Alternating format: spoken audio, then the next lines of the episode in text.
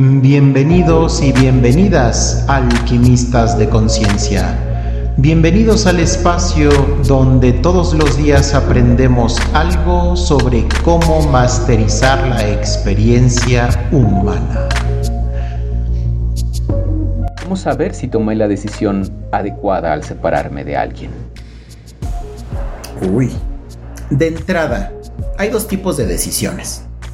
Están las decisiones eh, obvias, evidentes, y las decisiones complejas. ¿No? Las decisiones obvias o evidentes son aquellas en donde ya de entrada tú sabes lo que es una, o sea, cuál es, cuál es el, la opción eh, más funcional y la menos funcional, o la que más te da y la que menos, eh, menos te da, ¿no? por ejemplo, ¿qué te parece si tomamos una botella de alcohol y manejamos alta velocidad? No, es muy inteligente. Exacto, así de entrada sin necesidad de realizar mucho análisis, tú ya dices, eso no me suena como algo que vaya a salir bien, ¿no? O sea, es muy fácil. Oye, ¿cómo ves si salimos y tenemos sexo con muchas personas sin protección? Tampoco puede resultar muy benéfico eso. Exacto. Es, ¿Cómo ves si probamos heroína? Tampoco suena bastante, no suena sano eso. Exacto, entonces hay decisiones que son evidentes. esas son las fáciles. Ahora, si no puedes de entrada decidir cuál es la opción que más te da y la que menos te da o la que te llega a quitar, o sea, cuál es la que te la opción que te conviene y la que no te conviene, si de entrada así rápido no logras decidir, significa que se trata de una, de una decisión de experiencia. Es decir, hasta que no lo vives, no vas a poder eh, decidir si fue, si fue o no fue bueno. Es decir, si no puedes decidir de entrada si e, es, cuál de las dos opciones es la que más te da o es la positiva, en ese momento estás frente a una decisión sobre la que no tienes suficiente experiencia de vida y por lo tanto, hasta que no recorras ese camino, hasta que no vivas esa experiencia, no vas a poder escoger. Estás en el límite de tu zona conocida. Entonces, ese tipo de decisiones, hasta que no vivas la experiencia, no vas a tener suficiente información. Es decir, vas a poder etiquetar la decisión de buena o mala hasta después de haber vivido la experiencia y las consecuencias de dicha decisión. Y eso te va a dar eh, conocimiento para tomar futuras decisiones. Pero la vida está llena de estas eh, decisiones en donde de entrada no puedes saber eh, cuál es la opción. Por ejemplo, si yo estoy a lo mejor em, a punto de viajar y digo, ¿a dónde iré? ¿Iré a Londres o iré a Francia? ¿Cuál será la buena? Híjole, si de entrada no puedes tomar esa decisión, vas a tener que elegir por una de las dos. Siguiendo tu intuición sería mi recomendación. Y sobre eso vivir la experiencia. Y ya que lo hayas vivido dirás, ah, fíjate que creo que la decisión buena. O a lo mejor decir, mm, lo disfruté, pero no sé cómo me habría ido con la otra opción. Ah, pues entonces tendrás que recorrer la otra opción para decidir cuál, compararlas y decidir cuál de las dos te aporta más o te quita menos. Este es un, es un asunto de, de dualidad. Quizá no, no hay que meternos demasiado allí, pero bueno, te pregunto. Em, vivimos en este, en este mundo dual en el que creemos que tiene que ser una cosa o la otra. Y eso genera a veces mucho conflicto. Eh, supongo que ese es el, el, meollo del por qué es tan difícil tomar decisiones a priori sin la experiencia previa. ¿Cómo se puede vencer esta ansiedad o, este miedo a equivocarse que tenemos tan arraigado eh, culturalmente? Porque no es muy reconfortante eh, escuchar el, el, que nos digan, sabes que es que puedes tomar una decisión equivocada, pero no lo vas a saber, o sea, no tienes la seguridad de nada hasta que no vivas la experiencia, aunque sea desagradable. Eso puede no ser el, comentario más cómodo del, del, planeta. ¿Cómo se puede atravesar por ahí asumiendo que no tenemos opción? Me, encanta. Ah, fíjate de lo que me estás hablando. Me estás hablando de certeza. Exacto. Ah, el ser humano no necesita certezas. La mente es la que necesita certezas. La mente es la que busca que todo sea predecible, controlable, estructurado, rutinario, etc. Porque así es como funciona la mente. En el momento en el que la rutina o lo predecible se mueve, ahí es donde eh, la, mente tiene que ejecutar su trabajo y su trabajo es llenar los vacíos de información. Si yo no sé qué va a pasar, mi trabajo consiste en decirte todo lo que podría salir mal para que estés alerta. Entonces, quien busca anticipar es la mente, no nosotros. Nosotros seres humanos como esencia no necesitamos anticipar. Entonces, ¿qué ocurre? en este caso en particular, eh, si yo digo, estoy frente a una decisión, ok, y no sé cuál va a ser el resultado ni de A ni de B, que son las opciones, ok, pues entonces, ¿qué elijo? Ahí la elección es elijo la experiencia. Y ahí es donde viene la parte de aceptación. Aceptación significa acepto que, la que no sé lo que va a ocurrir y por lo tanto acepto que voy a vivir la experiencia tal y como es. Si yo me resisto a la experiencia tal y como es, pues entonces no voy a aprender. Y mencionaste una palabra interesante, mencionaste el error. Ok. De entrada, el error es una etiqueta colocada desde la mente. ¿Por qué? No existen los errores. Existen las decisiones y las consecuencias. Existen las experiencias. Puedes catalogarlas si quieres como agradables o displacenteras, pero no existe el error. ¿Por qué? Error implicaría que podías haberlo evitado y no lo hiciste. Pero la realidad es que si cometiste, o sea, si, cometiste ese acto, si tomaste esa decisión, pues es porque lo que, eso era lo que podías hacer en ese momento. Entonces, no existen errores, no existen fracasos, existen experiencias y ya, de las cuales aprendemos o no aprendemos. Entonces, ¿cómo hacemos para vivir desde ese lugar? Bueno, aceptando que la vida es incertidumbre. Ese es el primer paso del autoconocimiento. El aceptar que, número uno, la realidad es personal y subjetiva y entendiendo que la realidad es personal y subjetiva, entender que no poseo la verdad y como no poseo la verdad, lo único que me resta es vivir la experiencia humana. Y la experiencia humana es, está basada en la incertidumbre.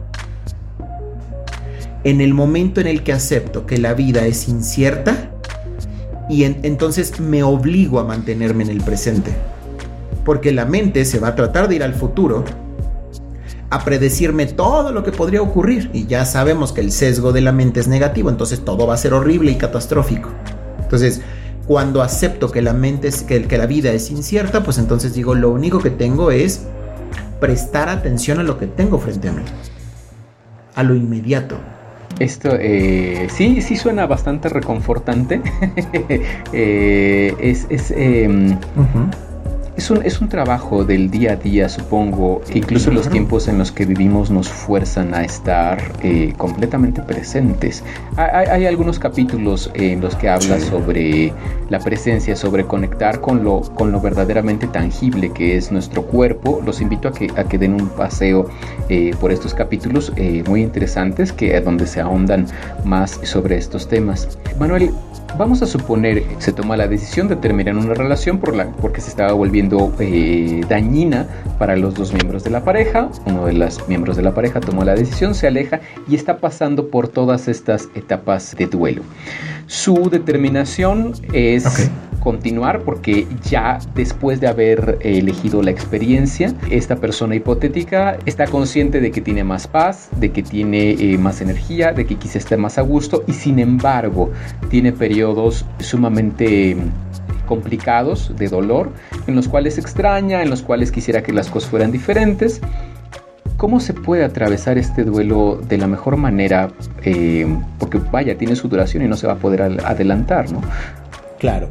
Ok, bueno, ahí de entrada eh, estás hablando de una emoción. de la emoción de la que estás hablando es de la tristeza. Em, a ver, estabas en una relación y esa relación, em, de entrada había, había algunas expectativas o muchas expectativas, según, según la persona, sobre esa relación. En el momento en el que la relación no me lleva hacia donde quiero que me lleve, eh, o, no me, o no me acompaña de la forma como yo quiero que me acompañe, y decido terminarla, pues ahí número uno lo que estoy haciendo es me voy a sentir triste y me voy a sentir triste porque el mensaje de la tristeza te lleva al aprendizaje y a la aceptación.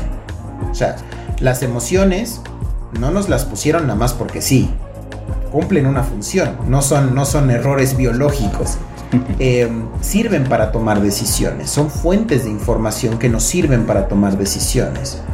La tristeza eh, tiene em, tiene características muy específicas. Por ejemplo, te baja la energía, te quita la energía, te quita la motivación, te baja la curiosidad, te baja el deseo y te pone reflexivo e introspectivo.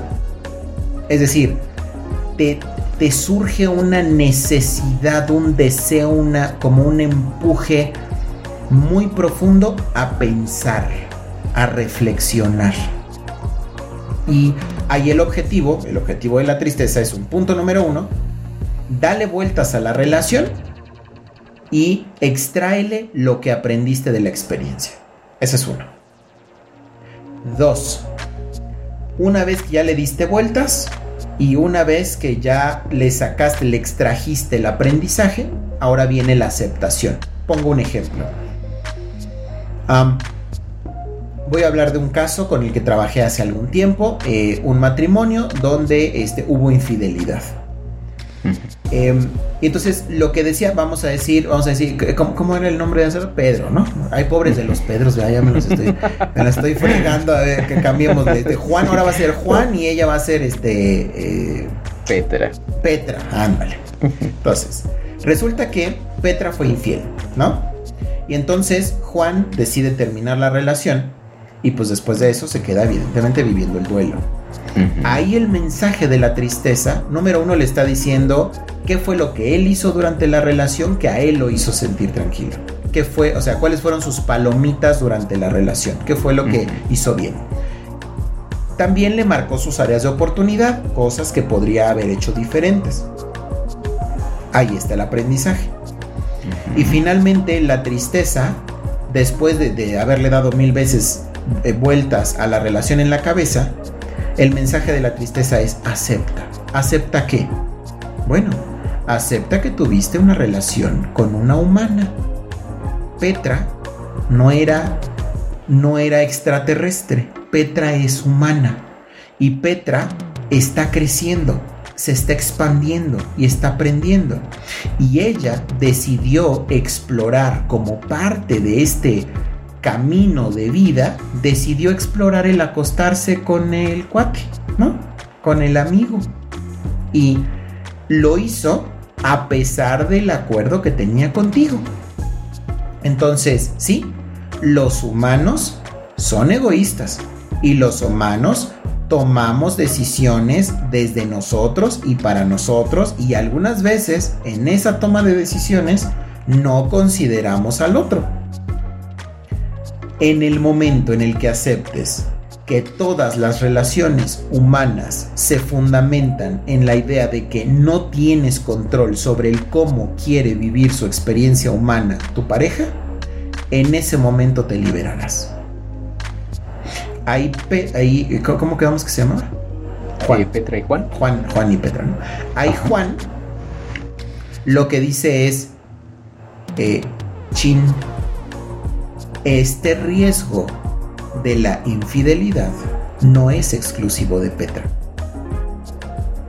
Es parte de la condición humana. Y entonces, si acepto la posibilidad de que cualquier pareja que yo tenga en el futuro pudiera tomar la misma decisión que Petra, si acepto eso, estaré listo para tener mi siguiente relación.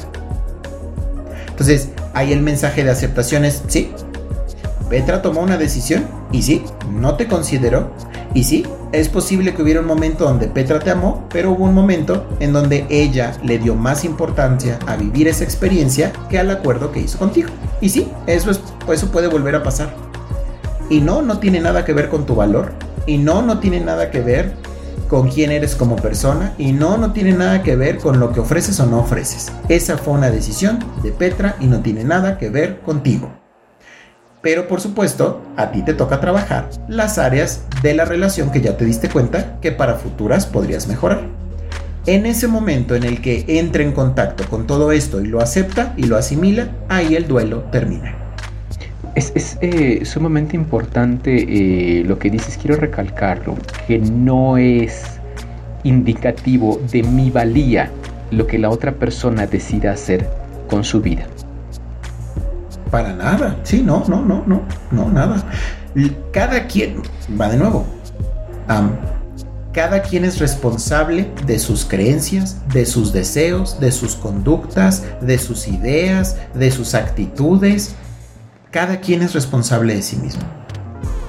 El que, el que mi pareja haga, diga, piense, actúe como se le ocurra, es su responsabilidad, no mía esta parte del, ah, bueno, pero es que fíjate que este, le puso el cuerno porque este, Juan no tenía suficiente sexo con ella. No, ahí no aplica eso.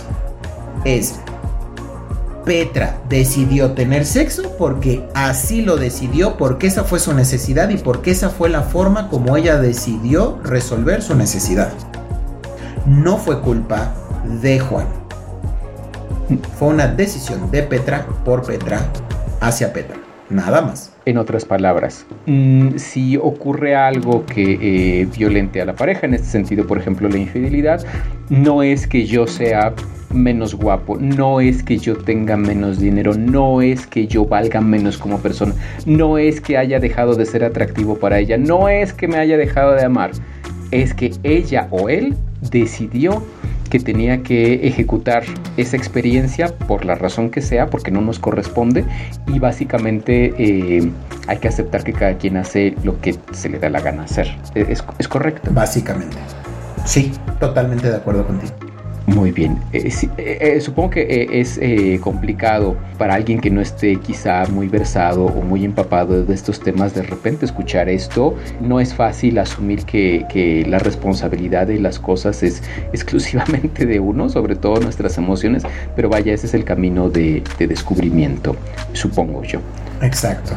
Sí, y algo, algo que em, se nota todavía mucho en algunas culturas es esta parte de creer que la, que la otra persona, ¿no? Que la pareja eh, tiene que ser mejorada o cambiada. Claro. Y que es mi responsabilidad. Esa, esa, esa idea, esa creencia, si vieras todo el daño que hace, mi querido amigo, lastima demasiado. ¿Por qué? Porque además si la otra persona toma, o sea, si mi pareja toma malas decisiones, pues ahora resulta que es mi responsabilidad, porque yo no, no coaché, este, eduqué, corregí, pulí a mi pareja adecuadamente. Esa, esa creencia es una de las principales en las parejas codependientes. El decir, lo que haga mi pareja tiene que ver conmigo si mi pareja toma una decisión es porque yo hice o dejé de hacer algo. Y si lo hace bien o lo hace mal, tiene que ver con que yo hice las cosas bien o mal como pareja. Y esa creencia hace mucho daño, mucho daño. Y sí, sí estamos bastante contaminados de, de, esa creencia, pero vaya, por eso es importante y por eso te agradezco muchísimo el que, el que brindes este espacio para para eh, brindar un poco de perspectiva con respecto a estos temas. E, es, importante escucharlo desde una versión objetiva o lo más objetiva posible, desde una versión externa. Muchas veces eh, las personas no tenemos las capacidades para observarnos nosotros mismos, nos hace falta un observador o una opinión externa y por eso es eh, valiosísimo esto que nos compartes y por eso te agradezco muchísimo el tiempo que has dedicado a esta, a esta charla, mi querido amigo Manuel. No, muchísimas gracias a ti este, por apoyarme con todo esto, por apoyarme con, con la gestión de las redes sociales. Este, y por ayudarme eh, estructurando y canalizando todas estas preguntas, este, ordenándolas de una forma coherente. Este, te quiero agradecer muchísimo por, por el apoyo, por el esfuerzo y por el excelente trabajo. Em, y pues bueno, hagamos, hagamos lo mismo con las demás preguntas que se quedaron de los otros temas. ¿Cómo ves? Me parece extraordinario. Iremos recopilando, iremos haciendo un pequeño guion. Em, coherente para esto y, sigan mandando sus, preguntas, sigan mandando todas las dudas que tengan eh, con respecto a, pues, a su crecimiento personal y, vaya. Eh, algo que desees agregar, mi, querido amigo. Nada más agradecerles a todas las personas que nos están siguiendo ya en redes sociales. Eh, muchísimas, muchísimas gracias. Gracias por sus likes, gracias por sus comentarios. Estoy explorando esta nueva, esta nueva faceta. Eh, eh, he decidido eh, pues compartir algo de mi experiencia personal y profesional a través de este medio y me da mucho gusto, me hace sentir este, muy apreciado, muy querido el tener una respuesta tan positiva. Muchísimas, muchísimas gracias a todos. Y, em, y pues nada, agradecerte a ti por, por todo el apoyo, Charlie, y pues te mando un abrazo bien, bien fuerte y pues hasta la próxima. Y bueno, hasta aquí vamos a dejar esta parte de la conversación. Espero que la estés disfrutando mucho. Estate al pendiente de las, de las partes sucesivas en mi podcast. No olvides que puedes enviarme tus comentarios o tus dudas, ya sea a mi Instagram como transmutare.mx, a través de TikTok transmutare.mx o directamente a mi página www.rediscovering-medioyourself.net y no me resta sino agradecerte por tu atención. Recuerda que tu nivel de conciencia determina tu realidad. Hasta pronto.